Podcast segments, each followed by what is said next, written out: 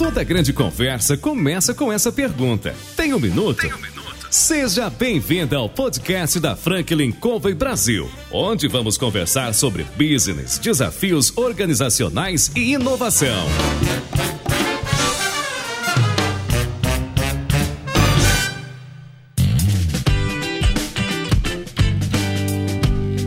Pessoal, sou João Palmeira, sou consultor sênior da Franklin Covey. Eu estou aqui hoje para entrevistar o presidente da DSOP, Reinaldo Domingos. Liguei para ele e perguntei se ele tem um minuto. E felizmente ele tem esse minuto e está aqui com a gente para gente bater um papo falando sobre educação financeira e sobre todo, tudo aquilo que envolve finanças. Seja bem-vindo, Reinaldo. Eu que agradeço a Deus, em primeiro lugar, por me permitir estar aqui e investir esse um minuto na, nosso, na nossa amizade, né? E na amizade de você que estará está nesse momento já ouvindo. Aliás, eu quero te pedir um minuto para você ouvir com muito carinho, porque o que nós vamos falar aqui certamente pode lhe ajudar ou ajudar alguém que você saiba que esteja necessitando. Então é uma honra estar aqui, João. Eu sou aqui à sua disposição para que a gente possa desenvolver aqui uma um tema que é tão necessário para a nossa população, não só brasileira, mas mundial. Com certeza. Eu queria, antes da gente entrar no assunto, falar um pouco de você. Conta pra gente um pouco da tua carreira, da tua vida aí. Eu sou apenas um rapaz latino-americano com, com dinheiro, dinheiro do bolso. ah, saudade do Belchior.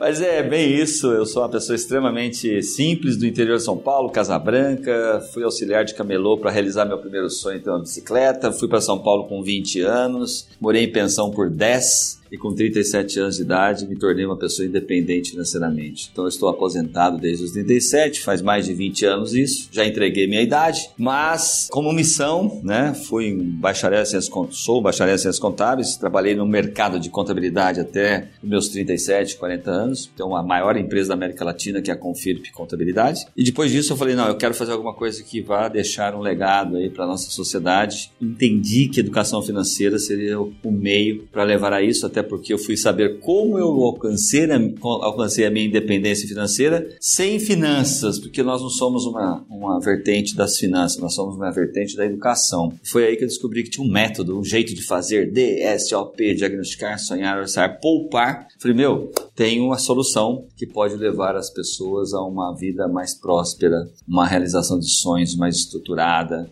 Aliás, para saber exatamente o que as pessoas vieram fazer na Terra: ser feliz, ter propósitos realizados. E aí a gente entrou nesse universo, fomos para o mundo das crianças, mundo dos adultos, hoje da jovem há mais tempo, que falamos que são os idosos. E estamos muito felizes com isso, né? Então, sem dúvida alguma, essa, esse comprometimento, essa missão minha, ela hoje estende-se a milhares de outros profissionais multiplicadores nossos. Então, João, esse é o nosso caminho da prosperidade e principalmente da transformação de vidas. É isso que eu vim fazer na Terra. Bacana. É legal ouvir isso de você e eu fiquei curioso. E talvez todos nós que estamos te ouvindo agora temos uma curiosidade. Inicialmente, o que é educação financeira? A ciência humana trabalha com comportamento, está embasada em métodos bem comportamentais, liga diretamente o equilíbrio do ser e do ter por meio de um fazer, que é a metodologia do SOP. Tudo isso só para uma coisa: realizar sonhos. Não tem sentido a vida se você não tem sonho. Pobre não é a pessoa que não tem dinheiro. Pobre sim é aquela pessoa que deixou de sonhar, deixou de enxergar o que ela veio fazer na Terra, que são seus propósitos. E o dinheiro é o meio, é um escambo. Na verdade, ele não deveria ser o prêmio. E as pessoas buscam prêmios do dinheiro. Ainda serão é, convencidas ao longo do tempo, e essa é a minha missão na Terra, né? junto com os meus multiplicadores, e fazer as pessoas terem essa visão que a educação financeira veio como um meio para transformar vidas, levando sonhos como uma vertente principal e trabalhando o dinheiro como um meio mesmo, o trabalho como um meio e não mais como um fim. Isso tem tudo a ver com a nossa missão aqui na Terra. É, é, bacana, né, pensar nisso, porque você, na verdade, me faz olhar para um outro prisma, não é? O que a gente tem em mente sobre finanças. É? Porque geralmente o foco da maioria das pessoas é ter alguma coisa, né? Um carro, uma casa, poder viajar e tal, e olha sempre como fim.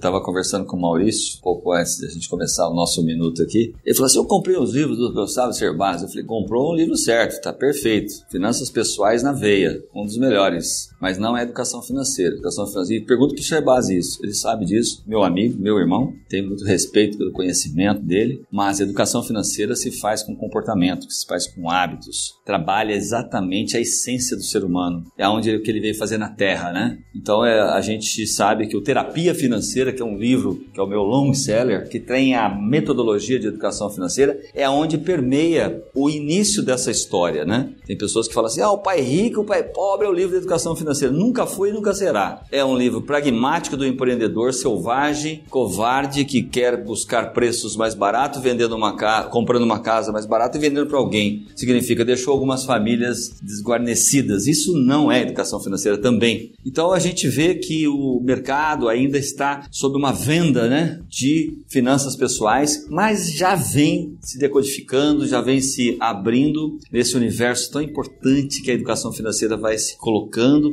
passo a passo, dia a dia. Eu não tenho dúvida, João Palmeira, que a gente está no caminho certo. Nós estamos no caminho certo. Quando você, você fala disso, o que me vem à mente é o pensamento de abundância. É de realizar as coisas, de ganhar dinheiro, mas de fazer com que as pessoas, todas as pessoas que a gente puder de alguma maneira influenciar, tenham prosperidade. Caminha por aí? Como é que é isso? Caminha por aí e se você, se você enxergar aí o cenário das nossas famílias, o que, que elas buscam? Elas buscam dinheiro ou buscam sonhos? Todos buscam sonhos, mas no meio do caminho foram levadas por, por, por essa picadinha do dinheiro. Quando as crianças começam a ter aí as, a sensação de conquista, de ganho, de guardar, de pegar o dinheiro e, e fazer alguma coisa, olha bem o que a criança faz. Ela pega o dinheiro dos pais, simplesmente pega para comprar bala, sorvete de chocolate. Ela, ela já tem o início dos seus hábitos sendo construído para comprar bala, sorvete de chocolate. Sabe até que compra alguma coisa, mas não tem aquele hábito de guardar. Ela se desenvolve, ela ainda não era alfabetizada com 2, 3, 4, 5 anos, 6 anos ela começa a alfabetização, pega o dinheiro, continua gastando. Vai para a juventude como jovem lá, aprendiz, vai gastar porque o jovem está na sua adolescência, ele quer mais é gastar. Primeiro trabalho, primeiro emprego. Pega o dinheiro, aprendeu o que até então? A gastar. Então não existe poupança para os seres humanos e é nessa construção desse caminho nós só aprendemos a gastar. Aí nós não podemos falar para o adulto que ele tem que guardar, porque quando ele pegar o primeiro dinheiro do salário dele, ele vai torrar. Hoje, um terço da população dos inadimplentes, que passam de 60 milhões de brasileiros, provém da juventude. Outra parte no produtivo e outra parte quando aposentado. Então a gente percebe que não foi educado em momento nenhum as nossas populações, em qualquer lugar do Brasil e do mundo. Em 2008 nós tivemos a crise clara no mundo, todo mundo se ajoelhou, o planeta se ajoelhou ajoelhou ao analfabetismo financeiro que existia em nosso universo, em nosso planeta. Então, olhando para esse prisma, nós temos aí um desafio: é pegar com as crianças de dois anos e fazer quando ela tiver um cofrinho, não guardar dinheiro dentro dele. Temos que ensinar mais coisas. É guardar sonhos. Se ela souber que é sonhos, ela não vai tirar esse cofrinho, pegar o dinheiro e guardar e, e, e simplesmente tirar de volta para o consumo. Mas também não é para deixá-la como tio Patinhas ensina. Tio Patinhas ensina o que é ser avarento, pão duro, mesquinho. Não, é o equilíbrio entre o ser e o ter. Existe uma fórmula para ajudar essa criança a aprender? Tem a metodologia, lógico. É por isso que eu estou aqui. Você me chamou num minuto para falar em um minuto. Metodologia chama-se DSO Fala um pouco mais sobre ela para gente. D de diagnosticar, S de sonhar, O de orçar, P de poupar. Quatro passos que levam qualquer pessoa, qualquer uma delas. Você que está nos ouvindo agora, nos assistindo, certamente pode pegar isso e colocar em prática. Primeiro, diagnosticar é você saber exatamente como você se encontra hoje. Vamos falar de adultos agora. Você deve ter uma família, com certeza, que deve gastar e receber dinheiro, às vezes se não estiver desempregado, mas vamos pensar que você tem um recurso que você ganha todo mês e você você gasta todo mês. Essa conta deveria ser assim: eu ganho e gasto menos. Sim, mas isso não aconteceu porque eu aprendi a gastar e quando o jovem recebeu o primeiro salário, ele já tem um crédito que vem para dar para ele mais uns dinheiros que não pertencem a ele, ele nem sabe disso. Esse diagnóstico é tirar uma fotografia, João, é mais ou menos assim, eu vou lá, tiro uma fotografia para onde está indo cada centavo do meu dinheiro. Eu preciso descobrir em 30 dias para o que eu estou fazendo com ele. Isso chamamos de um check-up. clínico quando é da saúde médica, financeiro quando nós estamos falando de dinheiro que entra e dinheiro que sai. Eu tenho que fazer esse check-up, saber para onde vai. Com isso, eu vou saber que de padaria eu gastei X durante vezes que eu fui na padaria. Então você está dizendo que eu devo ter um controle de todos os gastos que eu tenho, uma não importa seja pequeno. Porém, uma vez por ano. Nada de ficar escravo de aplicativos. Tem muitos aplicativos, Guia Bolsa, que é super bonito, bacana. Só que é o seguinte: quem disse que eu ser anotador de informação, eu vou ter análise? Diagnóstico é igual ao médico. Nós vamos lá no médico uma vez por ano, fazendo um check-up. Ou quando temos uma dor, vamos de vez em quando lá e resolvemos nosso problema. O diagnóstico financeiro é exatamente pontual em 365 dias, 30 dias, no máximo 90. Paro e tomo decisões sobre o que eu estava gastando. Mas por que eu reduziria meu gasto de padaria, supermercado, para qualquer outro tipo de gasto? Porque eu tenho que ter um motivo. Timaya falava, me dê motivo Lembra disso? O motivo são os sonhos, que é o segundo pilar. Eu vim no primeiro, faço o diagnóstico, começo a pensar em reduzir gastos aqui e olha só, importante. Hoje, no Brasil, nós temos 30% de excessos média de todos os gastos que nós temos na padaria, nos supermercados, os gastos que você dá para o seu filho, vestuário, enfim, tudo você tem em média 30%. Então, se você pensar que você pode reduzir e deve reduzir 30%, tem gente que reduz 40%, tem uns que são 20%, eu tenho que ter.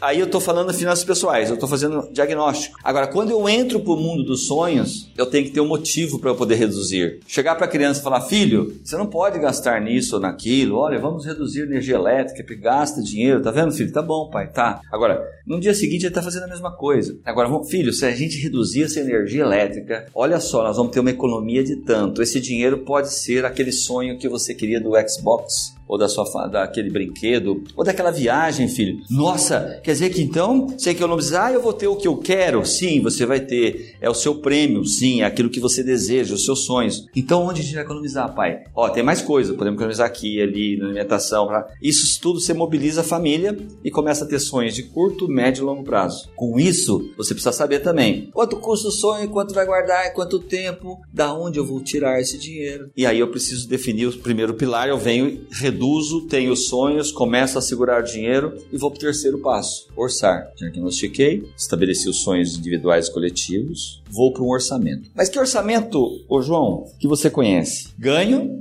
menos despesas, se sobrar eu faço alguma coisa, se faltar eu vou no crédito. É esse orçamento brasileiro, deve ser o seu orçamento também. A DSOP, Educação Financeira, traz um novo jeito de orçar. Que orçamento é esse? É o ganho, só que eu já entro com os sonhos em primeiro lugar. Se eu tiver dívidas, eu entro com as prestações. Eu ainda tenho uma reserva de blindagem desses sonhos e desse, dessa, desses, dessas prestações. Só depois vem as despesas. Como assim? Você está falando para mim que eu tenho que guardar primeiro para o Xbox, meu filho? Sim! Você tem que guardar para sua viagem, você tem que guardar para a sua aposentadoria. Porque se você não colocar ele em primeiro lugar, você não vai se aposentar, você não vai comprar uma casa à vista, você não vai comprar um carro à vista, você não vai fazer a sua vida ser próspera. E por isso nós temos que ter, primeiramente, os sonhos. Ele campeão, ele, ele, é, o, ele é o agente motivador. E nesse orçamento eu começo a representar ganho menos sonhos, menos, despe menos prestações, menos a blindagem, um, três salários para poder, caso você tenha uma oscilação aqui no seu ganho, você tem dinheiro para socorrer aquela prestação de uma casa, de um carro, não sei qual,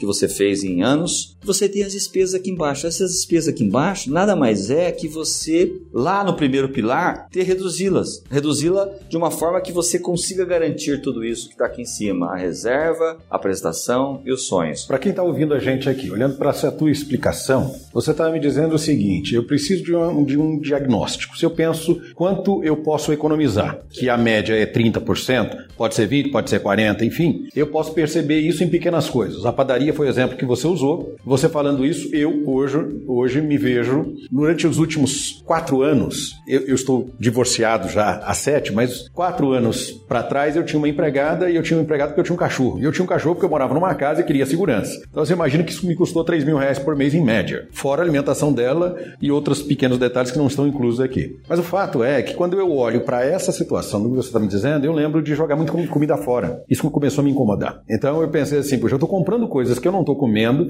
elas estão estragando, eu estou mandando para lixo. Então eu fico pensando o seguinte: esse diagnóstico é importante que você possa olhar em diferentes uh, vertentes, quer dizer, alimentação, vestuário, transporte, e... educação, tudo. Tudo pode ser. E é importante olhar porque não é para você deixar de fazer, é para você né? Eu estou em uma na TV a cabo. Você pode ter um, um, pacote, porque você não assiste todos aqueles canais. Você tem pacote hoje diferente, até a Netflix, se você quiser. Ou até aberta, canal aberto. Então a gente, a gente, a gente não precisa ser tão enfático. Agora, você concorda comigo que eu não posso ficar escravo disso? Por isso é um período só. Porque a hora que eu defino isso, eu reduzo, eu já crio um novo hábito. Eu começo a falar assim, e quando eu tiro dinheiro, quando eu receber, eu já grampeio esse dinheiro aqui, eu retenho, eu protejo, eu guardo antes de sair gastando. Eu garanto minha prestação em dia, eu tenho uma blindagem. Com isso, esse dinheiro aqui de baixo, ele começa a ter sentido para você realmente fazer com que ele tenha as suas prioridades. Hoje, a prioridade, a prioridade, do brasileiro é pagar conta. O que é mais grave tudo isso é pagar conta. Quer dizer, então,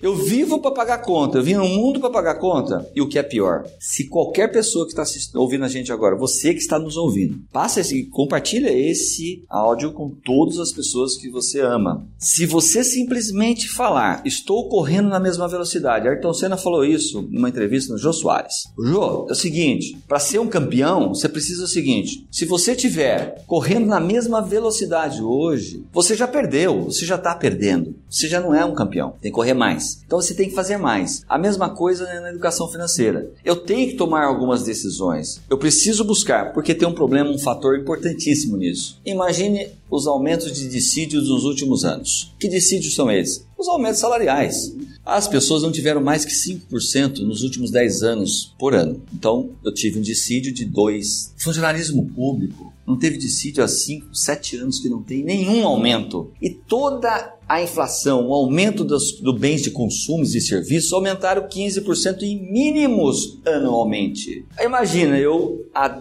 5 anos não tendo nenhum aumento e tendo 15% de aumento em tudo aquilo que nós estamos fazendo. Amigo, vai ser problema. Por quê? Porque eu já perdi meu poder aquisitivo. Então não adianta nem mesmo você pensar que está fazendo a lição de casa se você não fizer parar uma vez por ano e arrematar todos os gastos em excesso, tirá-los da sua frente. É faxina, é uma faxina financeira. Você precisa fazer. Esse terceiro pilar é para isso, para você enxergar. O que é orçamento? É uma ferramenta burra de análise que você joga lá. Ela não faz nada. Ela só mostra se você está bem ou se você não está bem. E se você continuar no, no orçamento pragmático das pessoas, como fizeram até então, o resultado foi 63 milhões de inadimplência, aposentados que estão 33 milhões, só 1% sem sustentabilidade, 99 depende do parente, eu tenho que continuar trabalhando, e aí eu tenho que tomar uma decisão. Quarto pilar, opa, poupar. Eu fiz um diagnóstico, estabeleci meus sonhos, sei meu individuais coletivos, sei quanto é, quanto custa e tal. Fiz um orçamento que protege esses sonhos, protege as minhas dívidas. Vou para o pilar poupar. Guardar dinheiro. Só serve para isso poupar. É consequência. Eu não faço o quarto pilar se eu não fizer os terceiros anos, primeiro, segundo e terceiro. Eles estão coerentes, por isso é um método.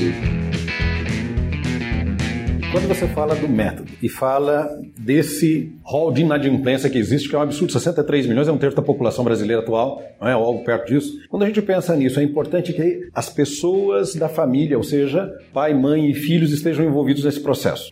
100%. Não existe vitória se não tiver consenso familiar. Não existe. O, o provedor, às vezes você é o provedor, ah, eu estou economizando, não gasto nada, não compro sapato há um, dois anos, ah, tá tudo bem. Mas vamos lá, vamos olhar para onde é o seu real realmente verdadeiro consumo? Na sua casa, no seu lar. Se você não mobilizar a família, você não tem jogo ganho. Por isso que os programas de educação financeira que a gente vai para escolas públicas e privadas, lá tem um programa para os pais, para as famílias. Não se trabalha só dentro dos muros escolares, nós vamos para dentro das famílias. Você não pode mais ficar esperando que a escola vai resolver o seu problema. Então a gente tem que ter um programa de educação financeira também para os familiares. Então a gente pega a criança, capacita o professor da aula de educação financeira, vamos para os pais e damos para ele um programa estruturado para ele se reestruturar na sua vida financeira. Caso contrário, nem dinheiro para pagar a mensalidade ele vai ter no futuro. É interessante você falar isso, porque eu fico pensando aqui o seguinte: quando a gente olha para esse universo, quem está nos ouvindo agora provavelmente está se perguntando, Reinaldo, é possível eu que ganho três salários mínimos tenho minha casa, tenho filhos. É possível que eu possa conseguir cumprir com a minha responsabilidade e ainda poupar? Claro. Temos pessoas que têm um salário mínimo que ganha, que mora em casas Minha Vida, Minha Casa Minha Vida, que paga a prestação da Minha Casa Minha Vida, que consegue ainda fazer seus filhos estudarem, às vezes não escolas privadas, mas sim públicas, e tem ainda a condição de poupar parte do que ganha. Tudo isso está ligado diretamente ao custo padrão de vida dessa pessoa. É óbvio, quando eu falo aí, quando você falou, ah, três salários mínimos, três mil reais, óbvio que essa pessoa tem dificuldade se ela gastar quatro. É óbvio. Então, na verdade, não é porque então, ela nunca fez um movimento de fazer um diagnóstico apurado. O que aconteceu com ela? Quando ela ganhava um salário mínimo, ela vivia com salário mínimo. Quando ela passou agora, dobrei meu salário, 100% de aumento, eu fui para dois salários mínimos, ela devia pensar em guardar. Primeiro, vamos lá, vamos pegar o jovem, fica mais fácil para entender para quem está nos ouvindo agora. Ó, o jovem, antes de começar a trabalhar, tinha zero de compromisso financeiro. Ele recebeu um salário mínimo, mil reais, ou uma bolsa de 400, 500 reais, qualquer que seja o valor. Ele não tinha nenhum compromisso. De repente, ele poderia ter guardado 50% disso se ele tivesse uma metodologia como essa da DSOP. Ele não foi educado. O que, que ele pegou? 100% do que ele ganhou? E gastou. E aí ele ainda deram para ele alguns créditos, que também não foi oferecido crédito para ele, porque antes ele não tinha onde trabalhar, agora ele tem. Então dão mais mil reais para ele de crédito, cheque especial, cartão de crédito, e ele vai gastar também, porque ele entende que aquele dinheiro ele pode gastar. Assim como o salário veio total. Quando ele aumenta de um salário para dois salários, agora eu sou uma pessoa que estudei, já estou formado, vou ser promovido e tenho mil a mais no meu salário. O que, que ele pega? Ele aumenta o, aumenta o padrão de vida dele, em momento nenhum ele guardou parte desse dinheiro e vai entrar num padrão de vida de alto de dois mil reais. Assim será quando ele tiver três mil reais. Ah, mas ele casou. Quem falou que casar é doença? Quem falou que casar é doença financeira? Não é. Ao contrário, você tem a chance dos dois usarem melhor os recursos financeiros, trazendo as suas experiências. O grande problema está no jeito de fazer. E a metodologia é um jeito de fazer. Por isso que eu falo, às vezes as pessoas falam assim: Poxa, eu queria saber se você vai ensinar nesse nosso bate-papo aqui aonde investir. Eu vou ensinar para você onde investir. Guardar dinheiro. Como assim não? Eu quero saber se é CDB, se é tesouro, se é poupança. Isso é detalhe, meu querido, minha querida ouvinte. Pensa um pouco. Quem disse que você investir no tesouro direto, ganhando 6, 7% ao ano, 6,5% na Selic, isso é nada perto da educação financeira que você pode fazer. Eu garanto, tem um vídeo no meu canal de Era Vista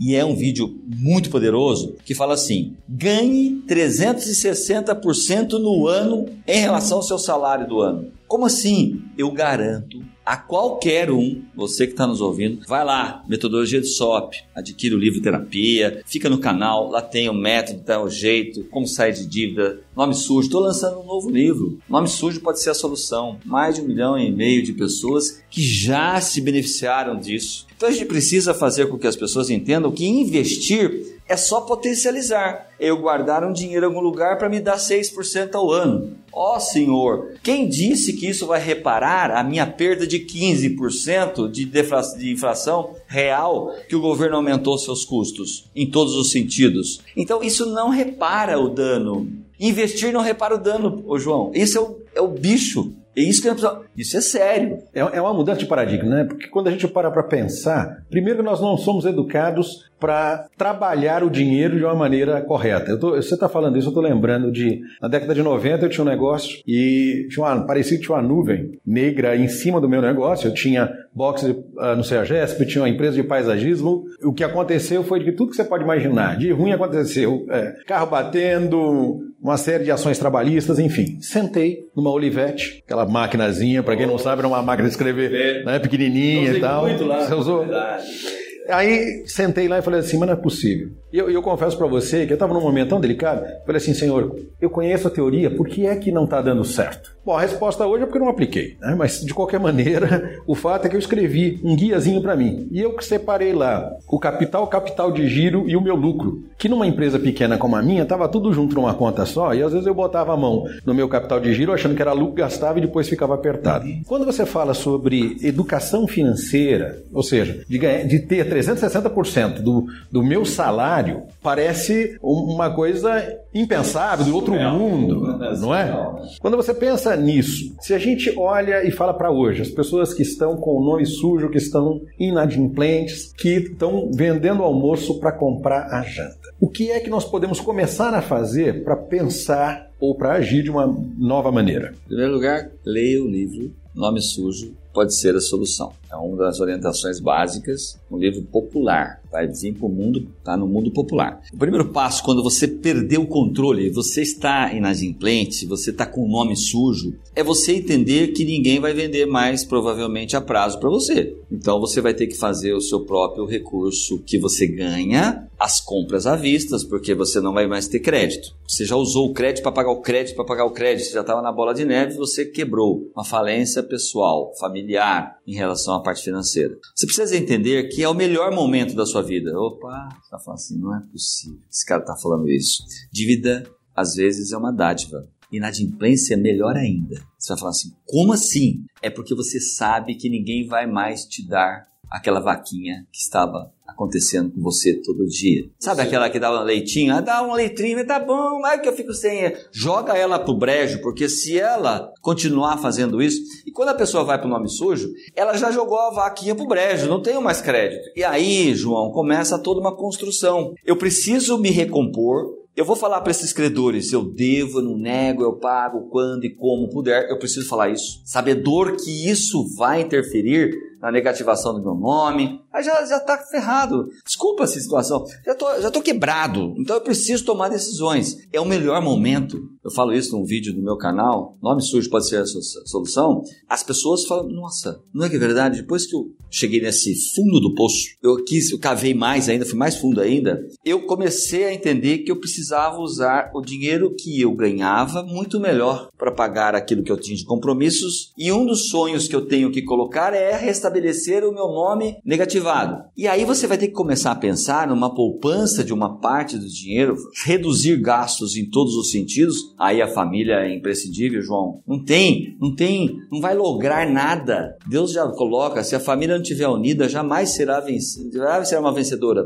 E tem outro slogan que fala: família unida sempre, né? Será objeto de sucesso. E nós temos que pegar a família e falar: vamos resolver o nosso problema. Onde nós temos que cortar tal, tal, tal. E cortando tudo isso, eu começo a respirar. Não adianta eu pegar dinheiro novo, prestando para os parentes, os amigos. Vai perder amigo, vai perder parente, vai perder todo mundo. Só tô cavando um buraco mais fundo. Não, aí não vai dar. Então você tem que resolver o seu problema na sua casa. Na sua casa. Quando eu falo sua casa, é na sua empresa, se você está já quebrando a sua empresa, é na sua casa, no seu lar, onde você está lá com seus filhos, o seu cônjuge, e fazer exatamente isso, fazer uma reconstrução, ou melhor, construir um novo modelo mental do que eu ganho e do que eu gasto. Se eu entender isso e começar a colocar o que eu ganho gastando menos, eu começo a ter condições de guardar parte desse dinheiro. E vai ter que esperar sim esses credores dizerem para você: olha, eu posso te dar aqui 60, 70, 80, 90% de desconto, porque ele sabe que não vai receber nada. 10% para ele, 20%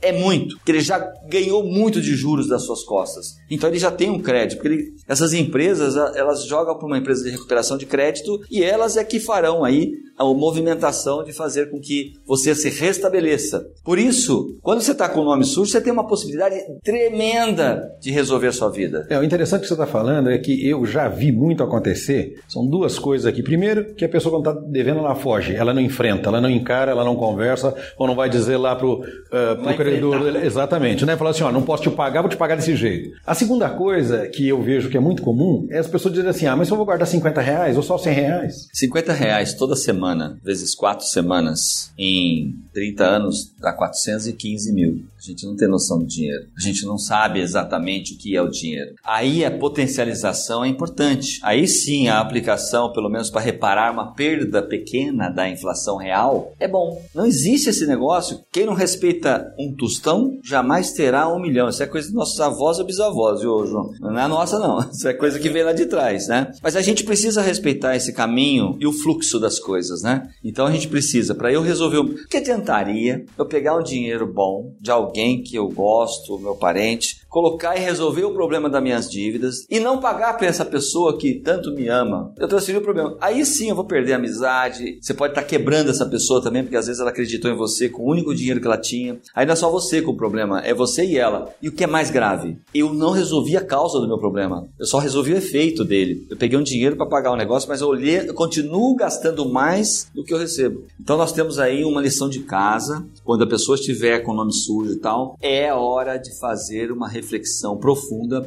e acabar com esse problema de vez. E acredite, é o melhor momento da sua vida. E isso não precisa ser dolorido, não. Pode você ser tá com dizendo, prazer. Você está me dizendo, então, que não importa a situação financeira e, e, e menos importa o que ganha, mas a, uma mudança de comportamento é a chave para que você possa resolver de fato e de direito e, o desafio são, financeiro. E são, e são, é, e são ensinamentos, né? É, você precisa colocar uma coisa muito importante na sua família. Você que está ouvindo agora, preste muita atenção nisso. Você precisa colocar propósitos na sua vida. O que você veio fazer na Terra? Você não nasceu endividado, não nasceu quebrado, mas também não nasceu rico, o investidor. Você como ser humano, você vai ser desenvolvido, né, nas suas suas relações, os seus hábitos, seu comportamento. Então você pode movimentar-se diferente. Você precisa construir esse novo hábito, porque às vezes as pessoas falam assim, não, mas é, as pessoas vai lá pro limpa nome, né, lá para aqueles feirões limpa nome, não resolve nada.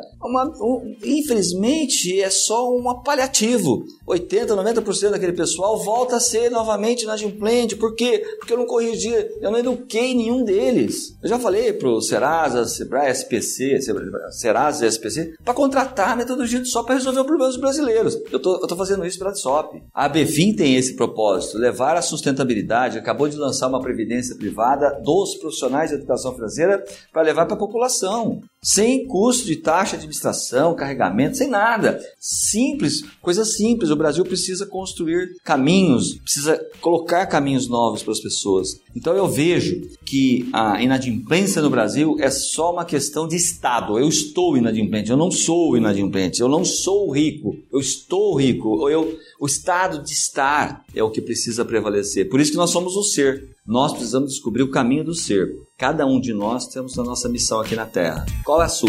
Essa é a pergunta. Quando você fala de propósito, quando você pensa é, olhando para a parte financeira hoje, é uma quebra de paradigma. Porque a pessoa, quando ela está numa situação é, de falta de dinheiro, o que ela não está pensando é no propósito. Ela está pensando num jeito de arranjar dinheiro para tentar se livrar da dívida. E como você disse, às vezes ela busca um lugar errado, cria outro problema. É, a grande maioria das pessoas, elas se fecham em cima de eu quero sair da dívida. Qual o seu sonho? Sair das minhas dívidas. Isso não é sonho, isso é meio. Sair da dívida pode ser até mais um sonho, mas pelo amor de Deus, quem vai encarar isso na sua casa? Amanhã você chega na sua casa, 20 horas, amanhã, ó, assistiu um bate-papo no Tem Um Minuto e olha, o João e o Reinaldo lá falaram um monte de coisa e ele só pegou uma parte não não ouviu tudo. Deve, deve ouvir tudo, porque você, vai, você pode pegar essa parte aqui, ó, amanhã nós vamos ter uma reunião porque o educador, o PHD Reinaldo Domingos ele falou em educação financeira, ele falou o seguinte: nós temos excesso de gastos em energia, água, telefones, mercado, padaria, tudo. Então amanhã é reunião para a gente cortar gastos. Gente, ele falou ainda que tem a média de 30%, ele só pegou isso no nosso bate-papo. Ele esqueceu do resto.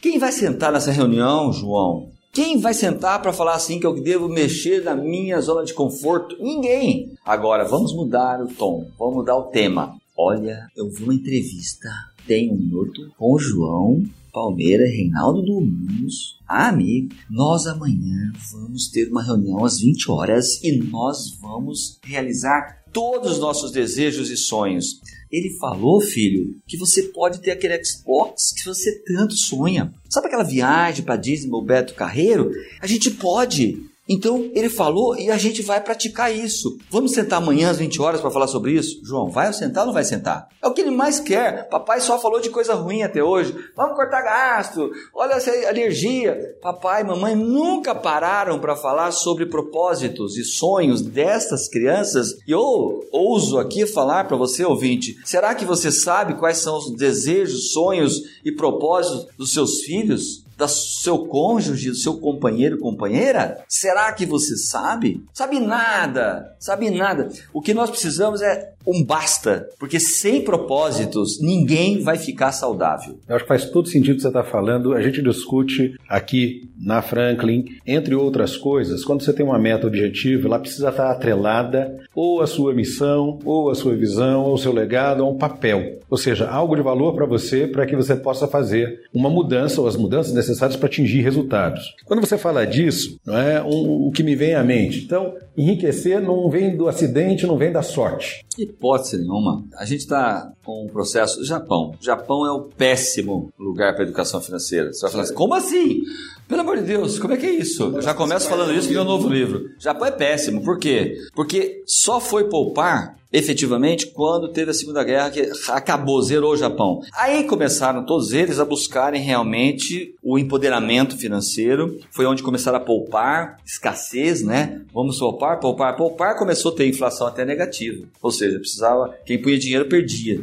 Na verdade, por quê? Aí nós tivemos lá os ancestrais, os tataravós, bisavós japoneses, fizeram uma monta de dinheiro significativa. Só que tem um problema. As populações que vieram, aí foi o pai rico, filho nobre e neto pobre. Hoje, no Japão, está um problema sério, porque os jovens não têm esforço nenhum e não tiveram os pais deles nenhum esforço para remanhar dinheiro. Começaram a consumir a própria riqueza dos seus ancestrais. Hoje, é um país consumista, os jovens japoneses. E o que é mais grave, as pessoas que tinham dinheiro não tinham propósito, só tinham dinheiro. E pessoas que têm dinheiro, vai ao suicídio também. Aliás, com mais força ainda, porque ela aconteceu tem... em, na, na, na, quebra da Bolsa de Nova York, lá em... Um monte de gente. Eu perdi o dinheiro, perdi porque não tinha sonho. Perder dinheiro, ganhar dinheiro é só consequência de atitudes erradas ou certas. Agora, sonhos e propósitos é o que viemos fazer na Terra. Está na Bíblia. Versículo lá, Provérbios, versículo, é, capítulo 17, versículo 16. Provérbios. De que serve o dinheiro na mão do tolo, se ele não quer obter sabedoria?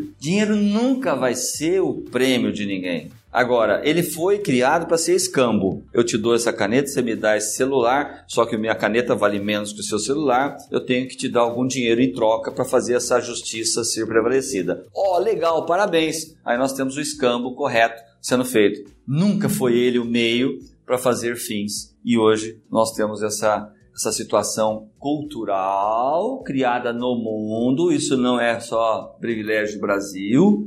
E a gente hoje está. Eu tenho obras minhas na China, Japão, nós temos obras em todos os lugares. Por quê? Porque eles estão começando a entender que é comportamento puro. Enquanto as pessoas estão investindo, os agentes de investimento, ah, a profissão que vai sumir. Os agentes de investimento vai acabar tudo. Os caras vão, eles vão me bater depois ouvindo isso aqui, mas não tem nada a ver. Deixa eu vir falar comigo. Eu estou eu, tô lançando um produto que é para ensinar a população a investir, para não depender de atravessador. Não que você seja, não é isso que eu estou falando para que as pessoas sejam. Só que as pessoas, daqui um ano, dois, estão tudo no celular. Estão tudo nos cliques já. Acabou, eu vou aplicar e vou pedir empréstimo pelo meu clique e não mais por alguma agência. O algoritmo, algoritmo, desculpa, vai substituir tudo. A inteligência artificial já está fazendo.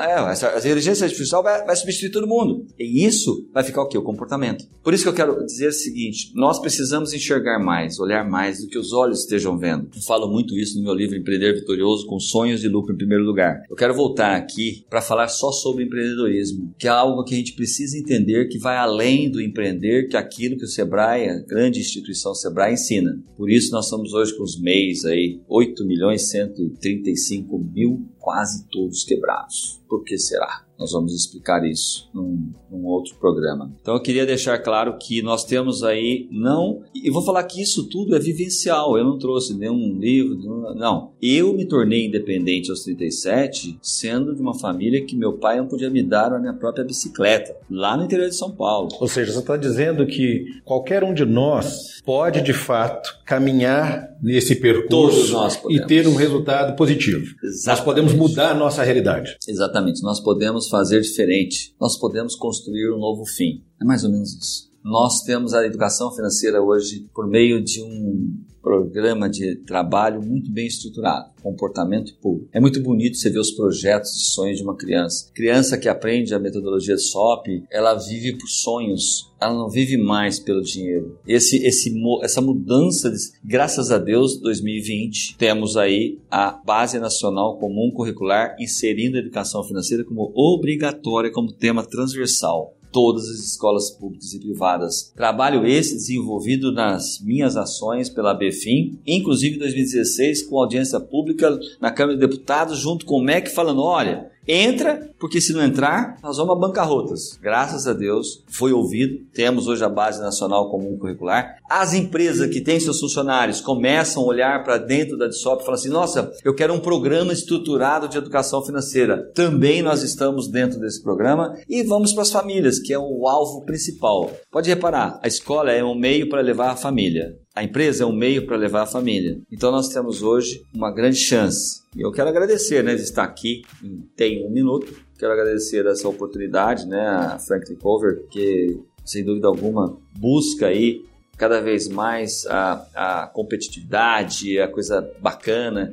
E eu falo que a educação financeira, se ela não permear todo esse movimento, é, nós estaremos só fazendo aumentos de faturamento, produzindo mais, mas o consumo é o que a gente mais tem que olhar para ele. Mas o consumo sustentável, o consumo consciente, o planeta agradece. Tem um livro meu que chama Mesada não é só dinheiro. Eu ensino oito tipos de mesada para uma criança, para uma família, implantar como deve ser feito dentro da sua, da sua casa. Junto a elas tem também os pecados capitais, que é um outro tema que a gente pode trazer aqui Olha, é, tem tanto tema que eu vou falar para você. Educação financeira é tão importante porque ela conversa com todas as linhas do conhecimento. Todas. Todos os temas que você vier trazer aqui. E não importa a idade. Não importa a idade. Dois anos a 102 anos. Podemos falar um dia desses aqui sobre só aposentadoria, só sobre o que está mudando, que vem por aí. Não vai resolver nada que vem por aí e nenhum dos modelos resolveria. O problema não está no governo só, o problema está na sustentabilidade das pessoas. Nenhum dinheiro. Se falasse assim, ah, o piso vai ser 10 mil para cada brasileiro, vai todos quebrarem todos vão quebrar. Por quê? Interessante, quando você fala isso, eu, eu fico é, me lembrando aqui de muitos comentários que eu já li e até já, já pesquisei em algum momento lá atrás. As pessoas elas querem muito enriquecer. Elas querem enriquecer e querem uma fórmula mágica para enriquecer. Não é? Porque o dinheiro parece que vem em primeiro lugar. O ter hoje em dia ele vem é. acima do ser. Não é? E falta um certo equilíbrio, na minha opinião, pelo menos é, é a impressão que eu vejo, para você poder se, se sentir bem. Porque uh, alguns alguns anos atrás eu estava com os meus filhos, eles ainda moravam aqui no Brasil, e nós fizemos uma reunião familiar. E o bate-papo nessa reunião, eu, eu, eu lembro que na época aquela menina, havia alguns, alguns cantores, alguns artistas, né, muito ricos, mas fazendo besteira. De toda sorte de besteira que você pode imaginar. Ou usando droga, teve uma que se casou, que agora me foge aqui o nome, ela cortou o cabelo, ficou careca, ela foi, casou com um amigo, ficou uma semana casada, depois ela fugiu, não é? Eh, voltou atrás. E eu lembro de ter sentado com eles e ter discutido a respeito do que é que a gente queria para a nossa vida e dos riscos que a gente estava envolvido. E quando eu olho para a situação financeira em particular, quando eu olho para as pessoas de forma geral, eu fico é, me perguntando, puxa vida, dinheiro traz felicidade? Vamos lá, dinheiro é o meio, ele ajuda a você construir sim e trazer grandes realizações, mas ele não é tudo. Você não leva no seu caixão dinheiro e quando for queimado vai, que, vai queimar também se você quiser levar. Eu gravei um vídeo desse no meu canal de Vista sobre você está investindo na sua morte? Diz, vai morrer. Eu também, ô João. Nós estamos, ó, toma, toca aqui, nós estamos juntos. Ainda bem que morreremos, João. Mas porque, porque nós somos um ser humano maravilhoso, semelhança de Deus. Ele colocou aqui, um dia ele partiu, nós também vamos partir, né? O importante é que o dinheiro seja conotado daqui para frente, depois se você acreditar nisso aqui. Eu sempre falo, acredite em alguma coisa, nem que for errada. Faça diferente, porque até hoje não deu certo. Arrisque nisso. Eu sempre falo que as pessoas falam assim: não, mas será que vai dar certo isso? falei, aplique todas 100% que colocaram de SOP na vida delas mudaram as suas vidas. Portanto, nunca foi o dinheiro. Às vezes a gente faz a formação de nossa franquia agora de educação financeira. Você que quer ser franqueado também dessa área, vai gostar. É o seguinte, eu falo nos meus treinamentos: você não precisa ter o dinheiro como só dinheiro na sua vida. Você precisa aprender a ter dinheiro como meio.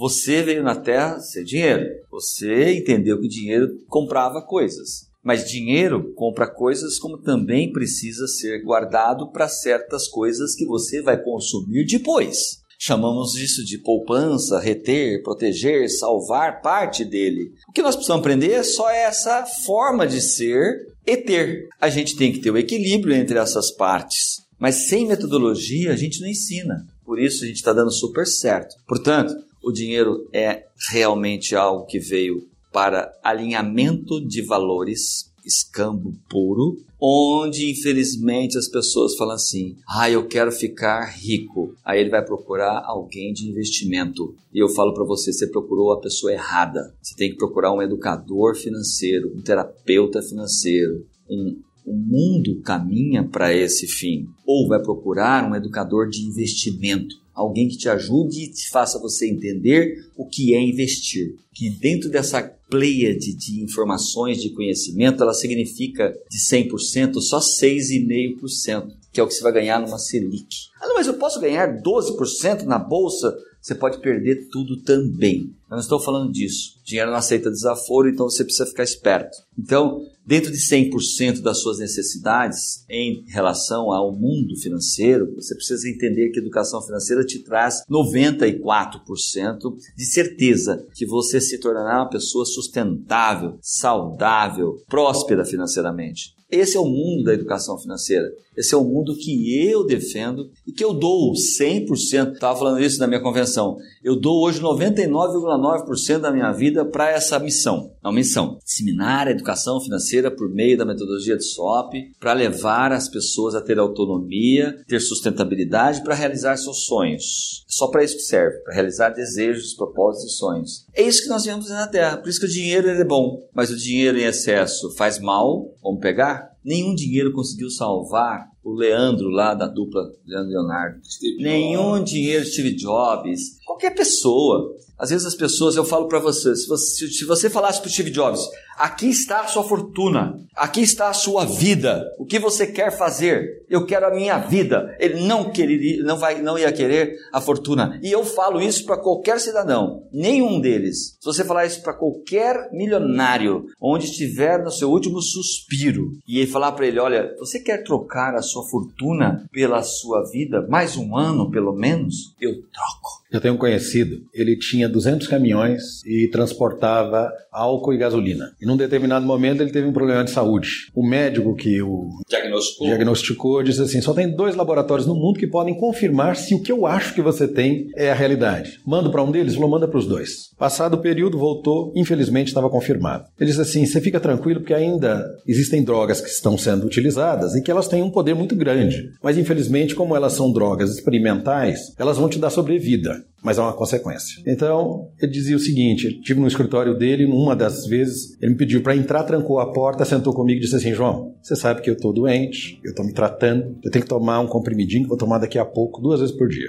Eu tomo esse comprimido, depois de algum tempo, eu perco um pouco da minha condição cognitiva, eu perco da minha fala, eu começo a falar enrolado. E aí ele começou a se emocionar, dizendo o seguinte: eu vou até minha casa, chego à noite, tenho dois filhos pequenos, sento com eles, começo a conversar. A minha fala está enrolada, eles não entendem. Aquilo me, me dói. Ele falou assim: eu trocaria tudo que eu tenho pela minha saúde de volta. Que lindo, né, João? Eu falo isso e eu espero que nossos é, ouvintes, eu espero que esse, esse nosso bate-papo, assim como tem um minuto, esteja em todos os lugares que vai ser muitos ensinamentos de outras pessoas que estarão aqui com vocês. Eu me proponho a estar aqui quantas vezes precisar, se é para levar o conhecimento, mesmo que eu não saiba se ele é o certo ou errado, mas se eu posso ajudar alguém, a gente está aqui para isso na Terra, né? Por isso que eu falo que as pessoas, o dinheiro é um, é um bem esgotável, né? A vida não. A vida é eterna. Você sabe disso. Meu pai um dia falou para mim, às vezes as pessoas falam assim, nossa, você dorme pouco, né? você dorme três horas. E claro, eu escrevi um livro, esse último, Nome Sujo Pode Ser a Solução, em 90 dias, 1080 segundos. 1 milhão e 80 segundos eu gastei para escrever esse livro. E eu falo que meu pai falava assim: filho, dorme pouco mesmo, você vai já, já ter o sono da vida eterna. Eu acreditei nisso, estou levando a sério, né? Então, né? um minuto das nossas vidas, eu achei, não, eu acho esse esse esse tema assim de vocês assim sensacional. Tem um minuto para mim, tem um minuto para você. Eu falo para você que está aí ouvindo, tenha um minuto procure respirar melhor, procure entender melhor a vida. A vida é um ensinamento contínuo. E cada palavra que você ouve, cada informação que você recebe, ela pode estar mudando o rumo da sua vida. Então eu gostaria aqui de deixar aí a minha minha alegria de estar aqui com, participando, João. Adorei você, adorei o, o, Maurício, adorei o Paulo. As pessoas que estão aqui eh, são pessoas de Deus. Então, que Deus abençoe esse caminho tão longo aí que eu tenho certeza que será muito vitorioso na história da humanidade. Obrigado. Não, obrigado pelo teu trabalho. Obrigado aí pelas oportunidades que você está abrindo não só para a gente, você me fez repensar muitos conceitos aqui. Tem certeza. É? Vou ler os teus livros, quero conhecer Eu falei um para o Maurício, mais. além do ser base, tem gente tão boa quanto ele. Eu falei, leia Reinaldo Domingos, esse cara é bom. Mas pode continuar lendo do ser base, que ele vive de livro, eu não. ele vai me matar. O ser base é só uma brincadeira aqui, mas... Eu, aliás, vamos convidar você a estar aqui também para você falar. Você Com sabe, certeza, até os dois aqui, bater um papo. Nossa, é, é gente boa demais. Mas é fantástico Uma pessoa isso. maravilhosa, um ser humano incrível, sem dúvida alguma. Como outros também que a gente fica aí. É, eu falei da Natália Arcúria, uma aluna minha, né? Tá aí bombando nas, nas mídias sociais. A outra pessoa que também é muito bacana vocês conversarem, que é além da Natália, do Me Poupe, que é bacana, né? E ela é, também tem a, a Economirna, que é a Mirna, uma menina também que é nossa aluna. Tem muitos, eu tenho muito orgulho de ter alunos é, espontando né, nesse universo e tenho certeza que cada dia mais aqui o Tem Um Minuto vai estar aí adiante a essas pessoas. Tem muito para aprender com elas, né? Muito para aprender. Que eu falo que o ensinamento, o aprendizado, é um, talvez daqui um ano, voltando a falar sobre esse mesmo tema, a gente vai ter muito mais coisas para falar. Eu fiz o meu mestrado, eu fiz meu doutorado, eu fiz meu pós-doctor. Eu sei exatamente quanto é importante estudar, quanto é importante ganhar conhecimento. Por isso, a vida é passa muito rápido e um minuto pode significar pode fazer história. toda a diferença, né?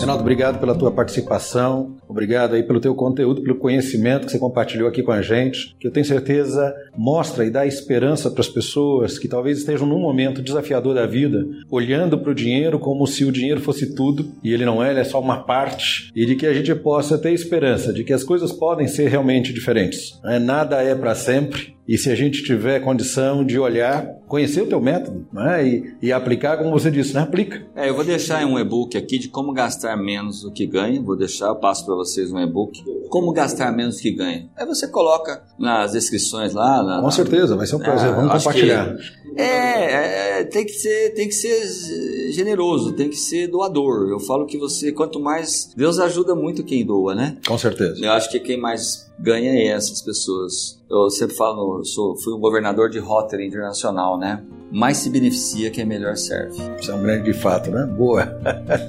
Reinaldo, obrigado. Deus abençoe. Sucesso, tá. amém. Felicidades.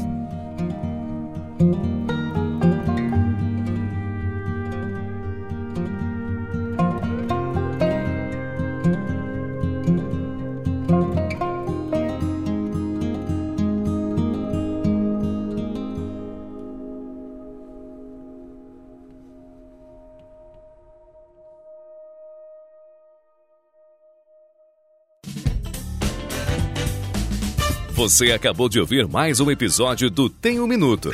Oferecido pela Franklin Covey Brasil, uma empresa global que ajuda outras empresas a alcançarem resultados que requerem grandes mudanças no comportamento humano. Venha conhecer nossas soluções customizadas para os seus desafios organizacionais.